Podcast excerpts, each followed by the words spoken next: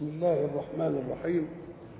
الحمد لله رب العالمين والصلاة والسلام على أشرف المرسلين وخاتم النبيين ورحمة الله للعالمين سيدنا محمد وعلى آله وصحبه أجمعين. وبعد فقد وقفنا في اللقاء السابق عند قول الله سبحانه أعوذ بالله من الشيطان الرجيم. وضرب الله مثلا قرية كانت آمنة مطمئنة. وقلنا إن الحق سبحانه وتعالى بعد أن تكلم عن الإيمان بالله والإيمان بصدق رسوله في البلاغ عنه واستقبال منهج الله في الكتاب والسنة وتكلم عن المقابل ذلك من الكفر واللجاج والعناد بالله وبالرسول وبالمنهج أراد أن يعطينا واقعا ملموسا في الحياة لكل ذلك. فضرب الله المثل. ومعنى مثل مثل زي مثل تمام. هو الذي يوضح لك مجهولا بمعلوم لك. يبقى ده مثل ده. فإذا كنت لا تعرف رجلا يتحدث عنه المتحدث فتقول له هو مثل فلان في الطول. ومثل فلان في اللون ومثل فلان في العلم ومثل فلان في الشجاعة. تقوم الصور اللي معلومة لك فلان وفلان وفلان تجمعها تبقى صورة مين؟ اللي ما كنتش عارفه هذه الصورة توضح لك مجهولا بشيء معلوم. ولذلك الشيء اللي ملوش مثل اوعى تضرب له مثل. فلا تضربوا لله الأمثال. تقاب ما تقولش ليه؟ لأنه لا مثل له لا في ذاته ولا في صفاته ولا في أفعاله.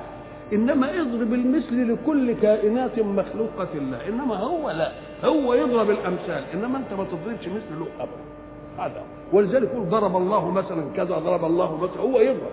إنما أنت ما تضربش لله الإيه؟ الأمثال. فالشيء المجهول إذا جيء له بشيء معلوم استقر المجهول في الذهن. وأصبح أمر متيقن وصورة واضحة له. الحق سبحانه وتعالى يريد أن يعطينا مثلا لأمر معنوي وهو أنك إذا أنفقت شيئا في سبيل الله أعطاك الله مئة ضعف له من عشرة المية لسبعمية بده يوضح لك الصورة دي بشيء معلوم لك ومتيقن ومشهود. يقول مثل الذين ينفقون في سبيل الله؟ أموالهم في سبيل الله كمثل حبة أنت تعرف الحبة مش كده؟ لما وضعتها في الأرض أنبتت كم سنبلة؟ أنبتت سبعة سباب في كل سنبلة كام؟ 100 حبة يبقى الحبة جابت كام؟ الله دي شيء واضح ولا لا يبقى الشيء المعنوي اللي هو إذا انفقت يضاعف الله لك أمر معنوي غيبي ربنا وضحه لك بأمر إيه حسي بل الأمر الذي وضحه الله أقوى وأوضح من الذي وضح به. ليه؟ قال لي لأن الأرض المخلوقة لله تدي لها حباية تديك 700 ضعف وخالق الأرض ما يعطيش أكثر من كده. تبقى حتى يبقى اذا المثل فإذا قيل ضرب الله المثل النقد كان زمان ذهب وفضة. ولكن الذهب والفضة قد يغش. يتحط فيه نحاس كتير ويبقى مغشوش. يقوم أهل بقى الفطنة فيه يجيبوا النقد ويضربوه يختموه. يعني نبقى إيه؟ عرض على النقادين فقالوا نبقى إيه؟ فمتى ضرب صار نافذا وصار موثوق به. كذلك إذا ضرب الله المثل لشيء مجهول بشيء معلوم استقر في الذهن واعتمد واعتقد. ضرب الله إيه؟ مثلا. ضرب الله مثلا قرية كانت آمنة مطمئنة. هي القرية المكان. يبقى آمن ومطمئن. ولا أهل القرية؟ مرة ربنا يكلمك في المكان وهو يقصد المكين واسأل القرية التي كنا فيها. والعير. طب العير هم الركب اللي بتاع إنما يسأل القرية ولا يسأل أهل القرية؟ يبقى يسأل أهل القرية. ده اللي نعرفه لحد دلوقتي. لكن العلم كلما تقدم يعطينا الله مددا في قوله سنريهم آياتنا في الآفاق وفي أنفسهم كيف؟ قال لك ولماذا لا تكون القرية مخاطبة والقرية واعية والقرية تجيب والق... إزاي؟ أم قال لك ده الآن ابتدأوا يوجهوا الاختراع إلى أننا جالسين في المكان وفي المسجد وبعد ذلك انصرفنا بعد ساعة يقدروا يجوا يصوروا فتيجي الصورة بتاعتنا وإحنا مش موجودين. وصوتنا ياخدوه وإحنا مش موجودين. فكأن المكان إيه؟ ينطبع فيه تنطبع فيه الأشياء. صورة وصوتا. إذا كنا إحنا لسه دلوقتي في أول العلم ده وعمالين بيجيبوا لنا الحاجات دي. إذا بعدين يقدروا يجيبوا لنا بقى اللي كانوا هنا من من ست سنين. فكأن المكان بيلتقط إيه؟ الإشعاعات والصور. ده المكان اللي من أمريكا لحد هنا في والصور مختلطة راديو هنا وراديو هنا وراديو هنا والتلفزيون هنا والتلفزيون هنا والسيال ماشي هنا يدي الصورة والسيال هنا يدي الصورة والسيال هنا يدي الصوت. إيه أم قال لك ده هو العلم؟ ساعة العلم ما يجي يبقى إذا من الممكن أن تسأل القرية أيضا. من الممكن أن تسأل الإيه؟ بس إمتى؟ ويبقى دي من إعجازات الأداء القرآني. كان العلماء يقولوا لنا واسألوا القرية يعني ده العلاقة المحلية ها؟ والمراد أهل القرية نقول له على قدنا كده. إنما بعد ما نكتشف دي تبقى القرية بتسجل والمكان بياخد لك صورة وكل حاجة وبعدين يبقوا إيه؟ ده عايزين يجيبوا أصوات الخليقة من آدم. كأنها مودعة في الجو وصور الأشياء من آدم. كأنها مودعة في الإيه؟ في الجو ما فيش حاجة إيه؟ ما فيش حاجة راحت. إنما زي الموجة. تبعد تبعد تبعد تبعد شوية انت إذا جئت بحجر فألقيته في الماء ماذا يحدث للماء يعمل دايرة صغيرة. وبعدين إيه؟ دايرة أوسع دايرة أوسع دايرة لحد ما يتلاشى في المحيط الواسع ده كله. كذلك الصوت وكذلك الإيه؟ الصورة. اذا لما يقول اسأل القرية بعدين هنقول اسأل القرية. مش أهل القرية أسألها هي. ليه؟ اما قال لك ده سؤال القرية هيبقى أبلغ. لأن أهل القرية قد يغشون ويكذبون. إنما هي لا. مفهوم ولا لا؟ الكلام. ضرب الله مثلا قرية كانت آمنة مطمئنة. المثل اللي ربنا بده يضربه عشان يوضح لنا إيه؟ يوضح لنا أن المكان أو المكين الذي ينعم الله عليه بأشياء ثم يجحد النعمة ولا يشكرها ويستعمل نعمة الله في معصيته يكون نهايته إيه؟ ذميمة وقبيحة وسيئة. طيب القرية اللي ربنا بده يضرب بها المثل دي لها وجود؟ يصح إن يبقى لها وجود. طيب هي مين؟ هي إيه؟ هي مكة؟ يصح إنها تبقى مكة. أطلقها وخلي مكة تدخل في ضمن الإيه؟ في ضمن الإطلاق. ضرب الله مثلا قرية كانت يعني في الزمن الماضي آمنة ما يهجهاش حد يغير عليه أدي واحدة. طب ومطمئنة يعني إيه؟ أدي الوصف الثاني. قال لك اذا اطمأننت إلى مكان معناه أنك وجدت مقومات حياتك فيه المريحة فاستقريت فيه وإلا إذا تعبت فيه من أي ناحية تقول والله جو حار تشوف لك أنت ما تطمئنش تقول والله ده مسائل الحياة فمرافقها وحشة تقول مثلا ده فيها رطوبة تقول ده العيش فيها غير أي حاجة تقوم ما تتوطنش فيها إنما ما دام اطمأنيت في حتة يبقى معناها إيه؟ أن مقومات حياتك موجودة فيه. ضرب الله مثلا قرية. أول شيء كانت إيه؟ آمنة. ثاني شيء إنها إيه؟ مطمئنة. فيها مقومات. يأتيها رزقها رغدا من كل مكان. يأتيها الرزق. طب ده الناس بتطلع للرزق. إنما ده رزقها إيه؟ بيأتيها. ولذلك هيقول إنها مكة عشان يجبى إليه ثمرات كل شيء رزقا من إيه؟ من لدنا يأتيها رزقها من رغدا من رغد واسع. ولذلك إحنا كنا مثلا نروح البلاد دي مثلا نقوم نجد الفاكهة اللي موجودة في الصيف عندنا نوجدها هناك واللي موجودة في الشتاء نوجدها هناك واللي موجودة في الربيع نوجدها هناك. ليه؟ لأن دي يجبى إليها من ثمرات كل الدنيا.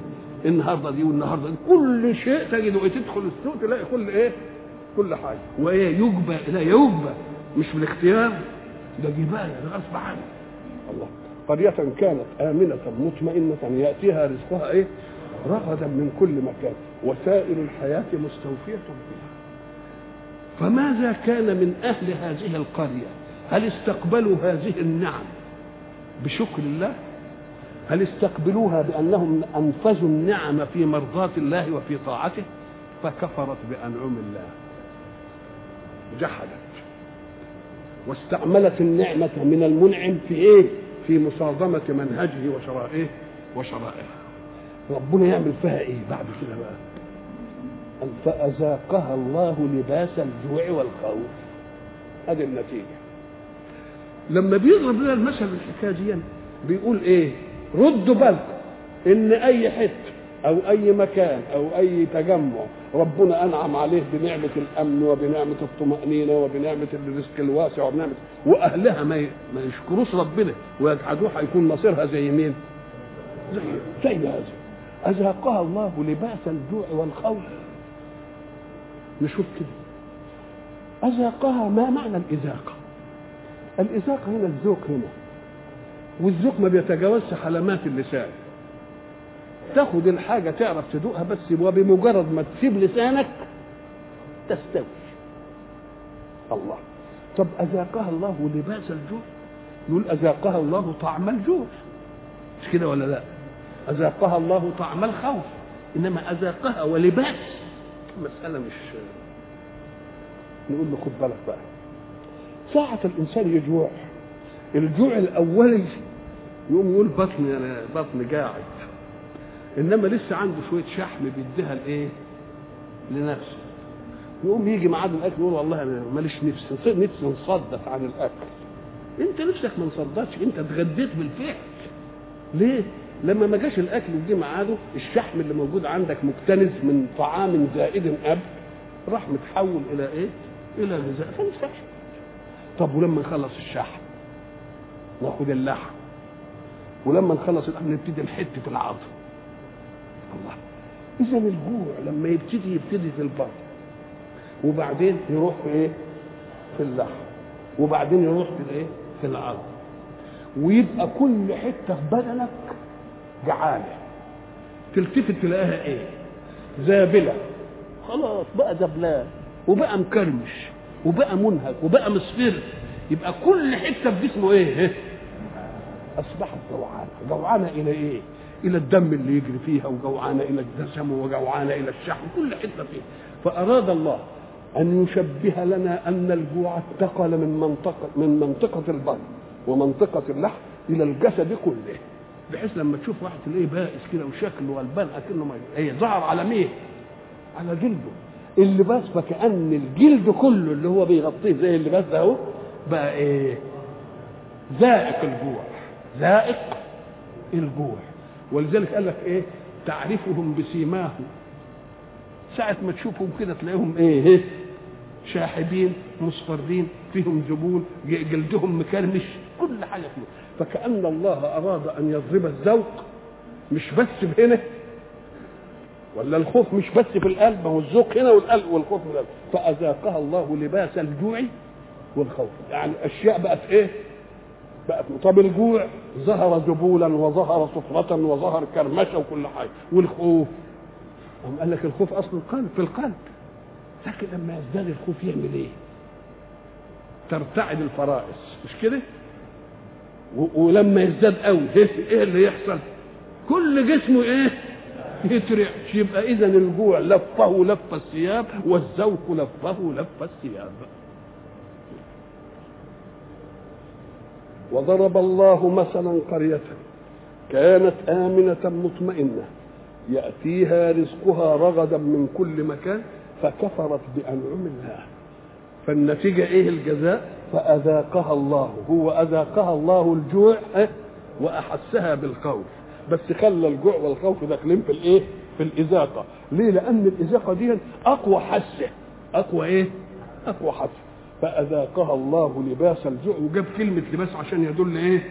أن الجوع شامل كل الجلد زي الثياب ما يشمل كل والخوف شامل كل الإيه؟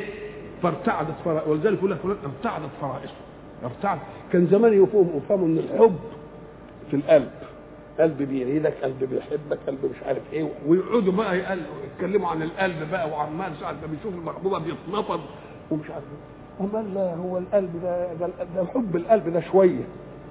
ده مرة يتسامى الحب يقول إيه؟ قطرات ذكرك تستثير مودتي فأحس منها في الفؤاد دبيبة.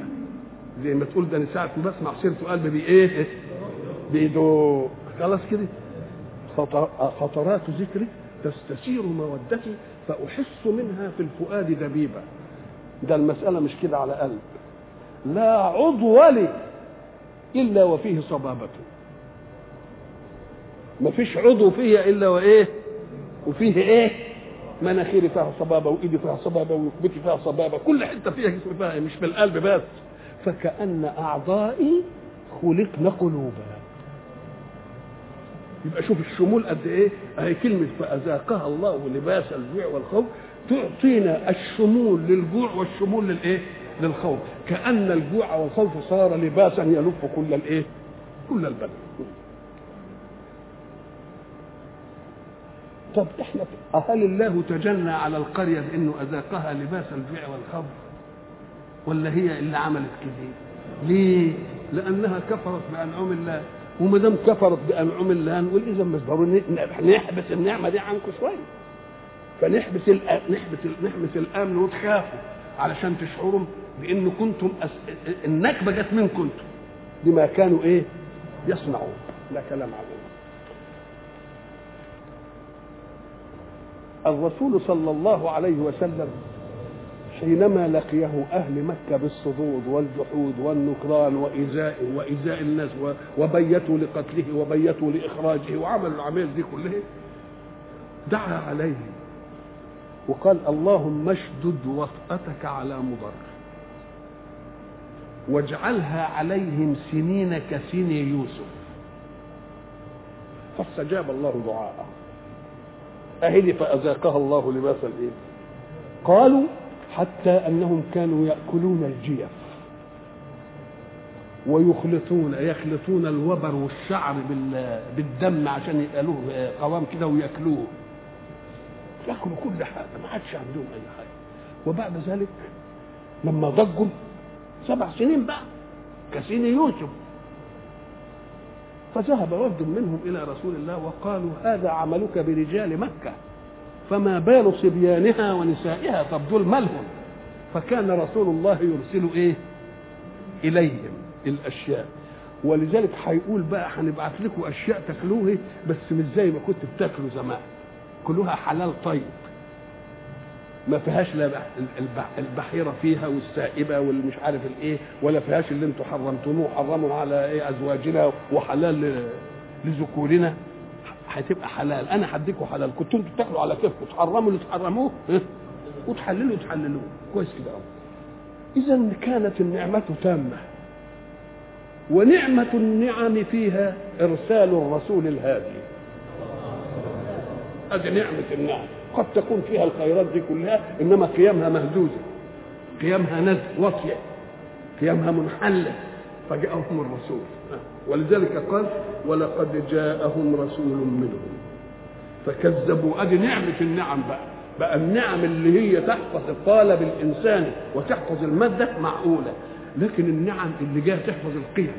رسول ومن انفسكم مش أنفسكم مش بس إنسان ولا من مطلق العرب ده مين كنتم من الجنس هو من قريش. يبقى كان المفروض إنكم تستقبلوه بإيه؟ بما علمتم له من صفات الخير والكمال. وكنت تستقبلوه بالإيه؟ بالإيمان. برضه برضه زي ما كفرتم النعم المادية إيه؟ كفرتم بالنعم الإيه؟ القيامية. ولقد جاءهم رسول منهم فكذبوه فأخذهم العذاب وهم ظالمون.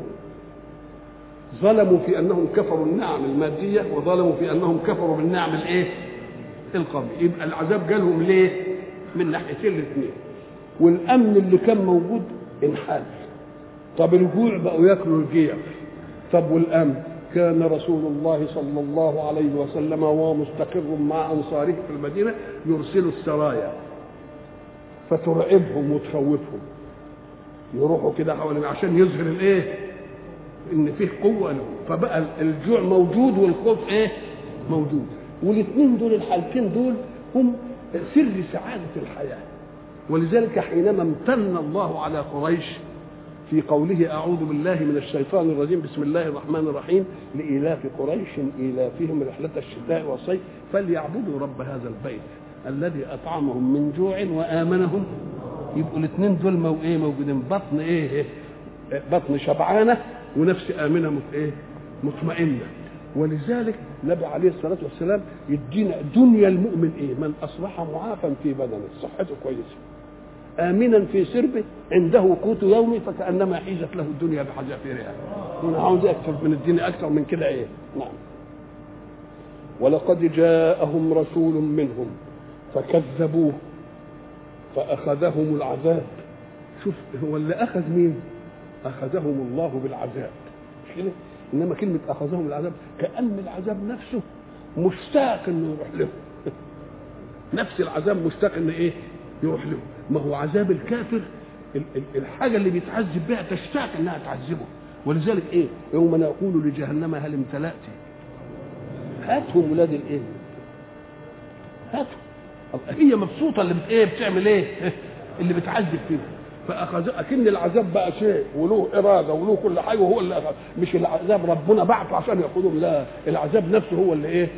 هو اللي اخذهم فأخذهم العذاب وهم ظالمين. الأشياء المعونات اللي النبي عليه الصلاة والسلام من رقة قلبه ورحمته بقى يبعثهم قال إيه؟ أنتوا كنتوا جعانين وبتاكلوا الجيف ومش عارف إيه, إيه. فكلوا مما رزقكم الله. أنا مش جايب من عندي إنما من رزق مين؟ من رزق الله. بس حلالا طيبا. وأنتوا كنتوا ما بتتورعوش إيه؟ انكم تاكلوا الإيه؟ الشيء اللي مش حلال ومش إيه؟ ومش طيب. فكلوا مما رزقكم الله حلالا طيبا وإياكم أن تكرروا جحد النعمة ولا نكرانها ولا الكفر بها لأنكم جربتم ذلك في نزع الأمن وإحلال الإيه؟ الخوف. ونزع الشبع وإحلال الإيه؟ الجوع. خذوا لكم تجربه بقى. فكلوا مما رزقكم الله حلالا. ده تعريض بأنهم كانوا بياكلوا إيه؟ ما حرام وطيبا كانوا بياكلوا الخبيث. واشكروا نعمة الله. إياكم أن تكرروا إيه؟ العملية. إن كنتم إياه تعبدون. إن كنتم إياه تعبدون. بعد ذلك لما قال فكلوا حلالا طيبا أراد أن يكرر معنى من المعاني سبق أن وجد في سورة وجد في المائدة ووجد في في في البقرة. فالحق سبحانه وتعالى إنما حرم عليكم الميتة. وأنتم كنتوا بتاكلوه والدم وأنتم كنتوا بتاكلوه ولحم الخنزير وأنتم كنتوا بتاكلوه وما أهل لغير الله به وأنتم كنتم بتاكلوه فما دام إحنا بننقذكم بقى وعاملين لكم معونة إيمانية من رسول كل الحاجات دي بقى حلال طب إذا كرر دي ليه؟ قال لك كررها لأمرين. علشان يديلهم مش صورة عامة في الحكم. ده صورة مشخصة بالحاله لأنهم كانوا جعانين وعايزين ياكلوا. ولما يجوا ياكلوا آه ياكلوا حتى الاسلام يبيح الميتة. وهم بياكلوا الجيف أهو. فقال لهم لا أنتوا هتاكلوا بس هتاكلوا إيه؟ حلالا إيه طيبا. لكن النص وإن اتحد في في الصور إلا أنه كان يختلف في حاجة. فيه مرة يقول وما أهل به سورة البقرة وما أهل به لغير الله. وهنا يقول وما أهل لغير الله به. دول نصين. اوعى تفتكر إن ده تفنن في الأسلوب لا. لأنهم لما كانوا الإهلال معناها رفع الصوت عند الذبح كانوا ساعة ما يجوا الذبيحة كده يهلوا يرفعوا صوتهم إيه؟ ولكن يقولوا والعياذ بالله باسم اللاتة باسم العزة يهلون بأسماء الشرك. خلاص؟ فكأنهم ما يهلوش باسم الله الواهب إنما يهلون باسم الشركاء الباطلة.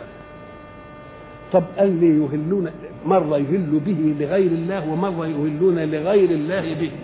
أما لك لأن الذبح كان نوعين مرة يذبحوا للتقرب إلى الأصنام. يبقى الأصل في الذبح إيه؟ يقول لك ما أهل لغير الله به لكن مرة يذبحوا عشان ياكلوا يبقى ما أهل به يبقى هو المقصود الأول الذبيحة إنما المقصود الأولاني هناك إيه؟ التقرب لمين؟ يقوم يقول لي في دي له اللي بيتكلم رب بقى ما أهل ما أهل لغير الله به غير ما أهل به لغير الله فمن اضطر غير باغ ولا عاد. ما هو الاضطرار؟ اضطرار إن لم تأكل مت أنت أو من تعول جوعا تبقى تأكل. بس غير باغي يعني إيه غير باغي الباغي هو اللي بيتجاوز الحدود. افرض أن عندك شيء حلال وشيء ميت. ما تقولش خد ده ما دام عندك حلال. ولا عاد ولا معتدل تاخد على قدر رد الجوع. اوعى تملى بطنك كده زي ما بتكون قاعد. ده انت عشان تحفظ إيه؟ تحفظ الحياة. يبقى خد على قدر حفظ الايه؟ الحياة. فمن اضطر غير باغ ولا عاد فلا إيه؟ فلا. فإن الله ولك فلا إثم عليه. نعم نعم. إنما حرم عليكم الميتة والدم ولحم الخنزير وما أهل لغير الله به. فمن اضطر غير باغ ولا عاد فإن الله غفور رحيم. ما هي فإن الله غفور رحيم؟ قد فلا إثم عليه. مش هي برضه كده ولا إيه؟ بس مرة يجيب سبب الغفر... سبب الغفران ومرة يجيب الغفران. قد المسألة كلها. هنا بقى الحق سبحانه وتعالى حينما يحل أشياء في الكون ويحرم أشياء في الكون يجي الملاحدة يقول لك اللي حرمه دي لازمة وجوده إيه؟ اللي حرمه ده لازمة وجوده إيه؟ تقول له لو أنت فاكر إن كل موجود جاي علشان يؤكل طب ما هي في مصالح ثانية غير الأكل في مصالح ثانية غير الإيه؟ غير الأكل تبقى هو بيحرم الأكل إنما ما حرمش المصالح الإيه؟ الثانية الله طب الخنزير هو محرم أكله طب هو ليه؟ طب ده هو ده اللي بيلم قذرات الكون كله يبقى هو له مهمة ما تنقلش مهمته دي إلى الأكل. ما تنقلش مهمته إلى الأكل. ما ناكلش التعابير ليه ما بناكلش التعابير عشان مهمتها إنها تجهز سم عشان فيه داءات هتيجي تتعالج بال بالسم. إذا ما تقولش ما دام ما دام حرمها خلقها ليه؟ تقول له أصل أنت فاهم إن كل حاجة معمولة عشان ناكلها. لا فيه ناكله وفيه لمصالح إيه؟ لمصالح أخرى. طب ما الحمير حرمها عشان بنركبها ولا ما بنركبهاش. والبغال بنركبها. ولا ما بنركبهاش. يبقى اذا ما تقولش ما دام قد حرمها فلما خلقها لأنها لم تخلق كلها للأكل ولكن خلقت لإيه؟ فيجي بقى يقول لك يقول لك تعالى بقى. الإنسان ياخذ من واقع تكوينه المادي وتجاربه حاجة تقرب له المعاني القيمية الدينية. إحنا بتبقى عندنا آلات كتيرة. مثلا عندنا لوري عايزين نمشيه. وعندنا مثلا اوتومبيل تاكسي عايزين نمشيه. وعايزين مثلا ديزل على البتاع ده عايزين نمشيه. وعايزين طيارة عايزين إيه؟ نمشيه. كل واحدة من دول لها وقود ولا لأ؟ هل يمكن أن تضع وقود هذا هنا ولا هذا؟ تجيب بالله تمشي الطيارة اللي عايزة ارقى أنواع البنزين بالسولار يبقى اللي عمل الصنعه مديلها الغذاء اللي ينفع لها كذلك اللي خلقك مديك أصناف. قال لك أصناف كتيرة. كل دي ولا تاكلش دي زي أنت ما عملت دي. دي نحط سولار وده نحط بنزين وده نعمله جاز وسخ وده الله. مسألة مش هيش عاديه ده لما حتى حبوا يعملوا بنزين صناعي جم المناطق الباردة فشلت التجربة. ليه؟ قال لك لأنه لما عمل بنزين صناعي راح في المناطق الباردة البنزين اتجمد في شوف البنزين منه صناعي إنما البنزين الطبيعي اللي مأخوذ من المواد الطبيعية ما اتجمدش ولا عمل أي حاجة. يبقى اذا كل شيء له وقود. وما دام كل شيء له وقود قس نفسك عليه بقى. انت ايها الانسان وقودك انك تاكل كذا ولا تاكلش كذا تاكل دي ولا تاكلش دي كل دي ولا تاكلش دي. زي الصناعات اللي انت بتعملها تمام. دي مشاها بالجاز ودي مشاها مش عارف بالدولار ودي مشاها بالنقط وأي حاجة. فإذا الذي صنع الصنعة هو الذي يعطينا الوقود اللي يدي لها مقومات حياتها وإيه؟ وحركتها. فما دام قال كل دي ولا تاكلش دي يبقى لازم لها إيه؟ لازم لها حكمة. وإياك أن تفهم أن كل شيء حرم إنما حرم لأجل ضرره لأن المحرم لأجل أنه يضر الإنسان. هذا المحرم في ذاته حرام بالنسبة لك لكن قد يكون الشيء حلالا في ذاته ولكن التحريم بالنسبة لمن يستعمله هو حلال في ذاته. والولد اللي شفت صحته مثلا ضعيفة شوية والدكتور قال لك اوعى خليش يشرب لبن. خليش ياكل مانجا احسن الكبد بتاعه إيه؟ تعبان. خليش ياخد لحمة علشان مش عارف إيه. الله. الشيء دي في ذاته حلال ولا مش حلال؟ التحريم طرأ عليه مش للذات. ده للايه ده للمحرم عليه. يجي يقول له مثلا انت يا راجل اللي أسرفت في السكر ومش عارف إيه انت ما تاكلش السكر كتير. يبقى السكر في ذاته والشهد والمش عارف إيه والحلاوه هي في ذاتها حلال ولا لأ؟ يبقى التحريم بالنسبة لذاتها ولا بالنسبة لك أنت؟ بالنسبة لك أنت. يبقى اذا قد يكون التحريم بالنسبة لذوات الأشياء وده تحريم عام اللي هو ربنا قاله ده.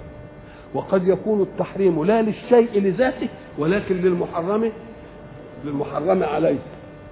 لأنه يضر وقد يكون الشيء حلال وإن كانوا برضه المحرم عليه ما يضروش إنما أنت برضه تمنعه. يجي الواد عمل ذنب. تقول لوالدته الواد اللي كان بياخد كل يوم شوكولاته دي ما تحرميه من الشوكولاتة. الشوكولاتة بقت محرمة عليه مع إن الشوكولاتة حلال في ذاته وإن أكلها ما يجرالوش حاجة. إنما ده هو أنت عاملها عقوبة. عاملها إيه؟ يبقى اذا التحريم مرة إما يكون لذات الشيء لأنه ضار بمن يتناوله. وإما أن يكون الشيء في ذاته غير محرم ولكن لده بالذات ما ينفعش كالأطعمة الخاصة بالنسبة للإيه؟ للمرضى وقد يكون لا ذا ولا ذا بل أنا بمنع عقوبة الواد ده ما ياخدش مصروف النهارده الواد ده ما ياكلش مثلا حلويات الله يبقى إذا في التحريم له أسباب إيه؟ أسباب إيه؟ كثيرة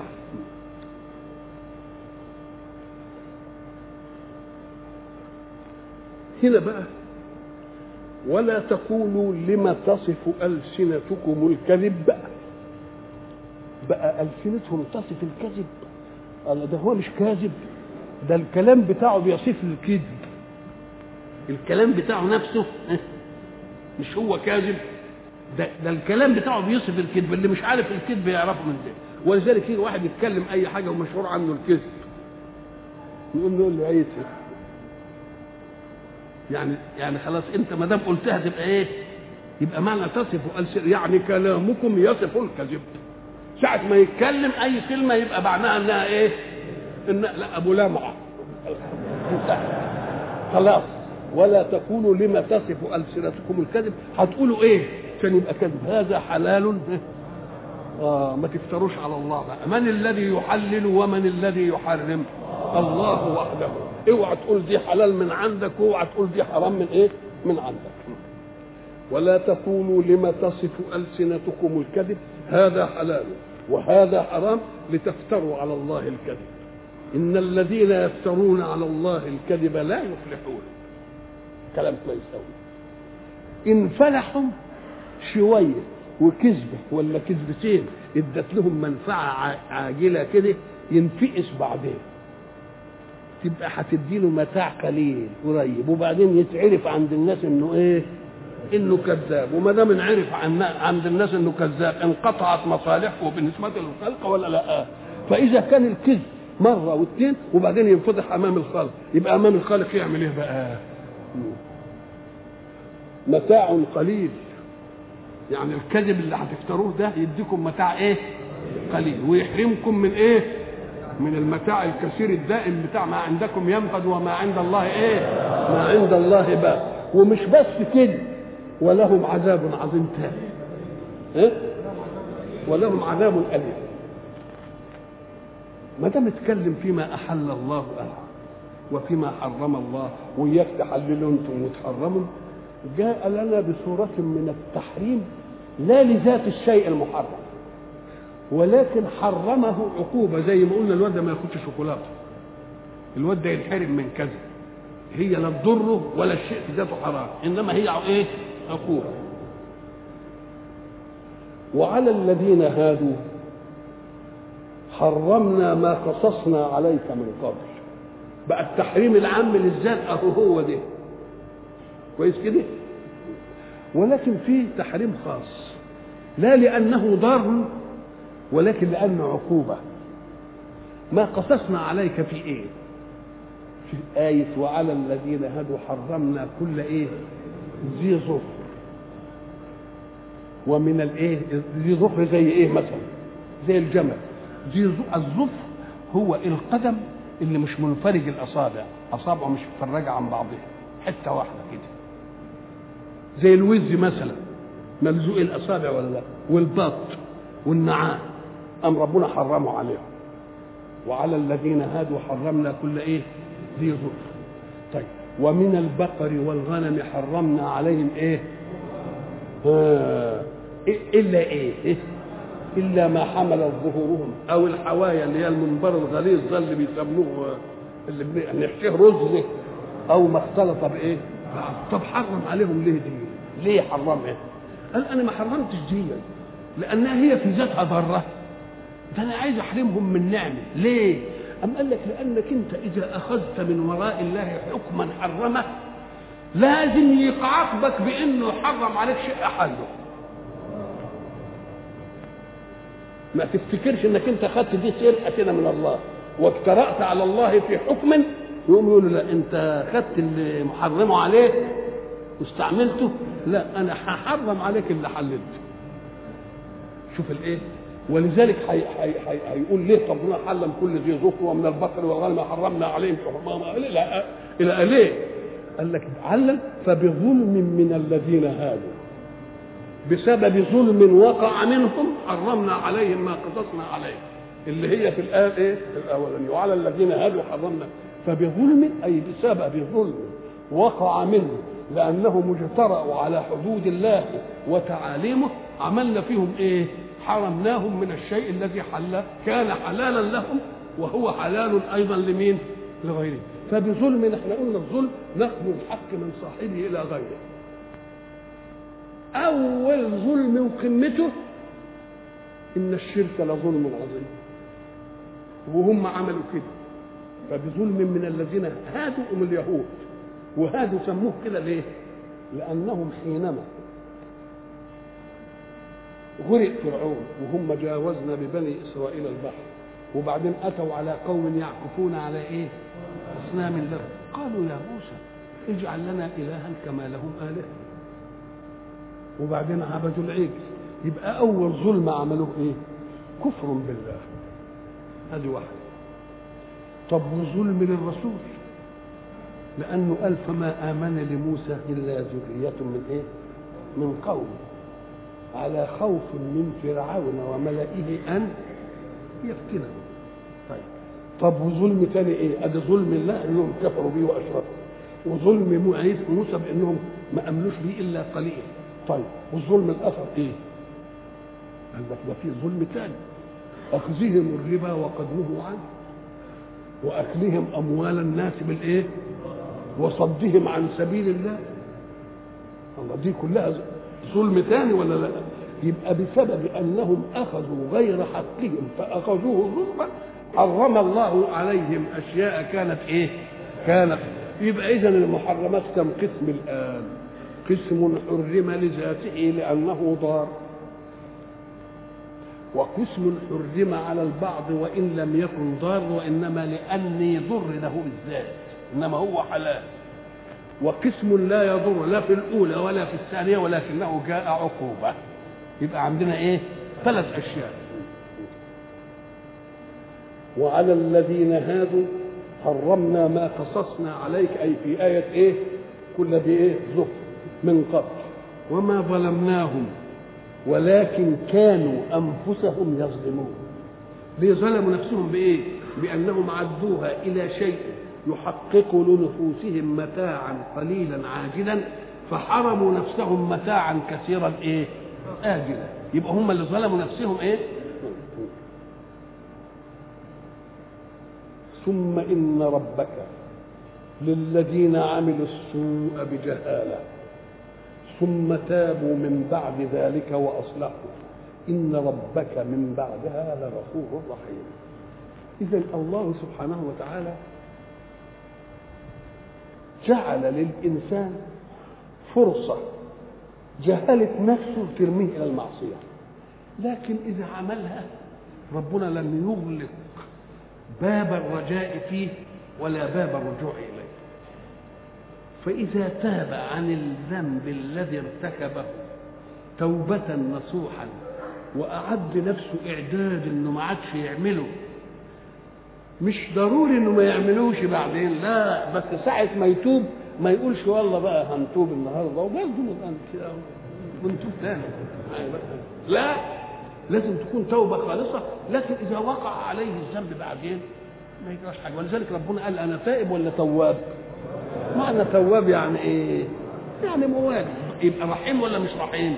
وقلنا زمان تشريع التوبة من الله رحمة بالخلق لأننا كما قلنا إن كان واحد يذنب مرة ذنب في غفلة وفي حمق وفي شراسة التكوين وبعد ذلك ربنا ما يقبلش توبته يبقى إيه شرس ويعربد في المجتمع. فربنا بده يرحم المجتمع من العربده دي. يقول له لا تجيني برضه أنا لله أفرح بتوبة عبده. من أحدكم وقع على بعيره وقد اضله في فلاه. شوف لما واحد يكون معاه ماشي في الصحراء والبعير بتاعه يشرب منه ويظل بقى في الصحراء وما فيش حاجة عليه الرحم وعليه الزاد وعليه الميه والبعير الثاني وبعدين يلتفت يلاقي البعير بان له كده ومسكه يفرح ولا ما يفرحش؟ أهو ربنا بيقول لك لله أفرح بتوبة عبده من أحدكم وقع على بعيره وقد أضله في فلاه لأنه إيه مين؟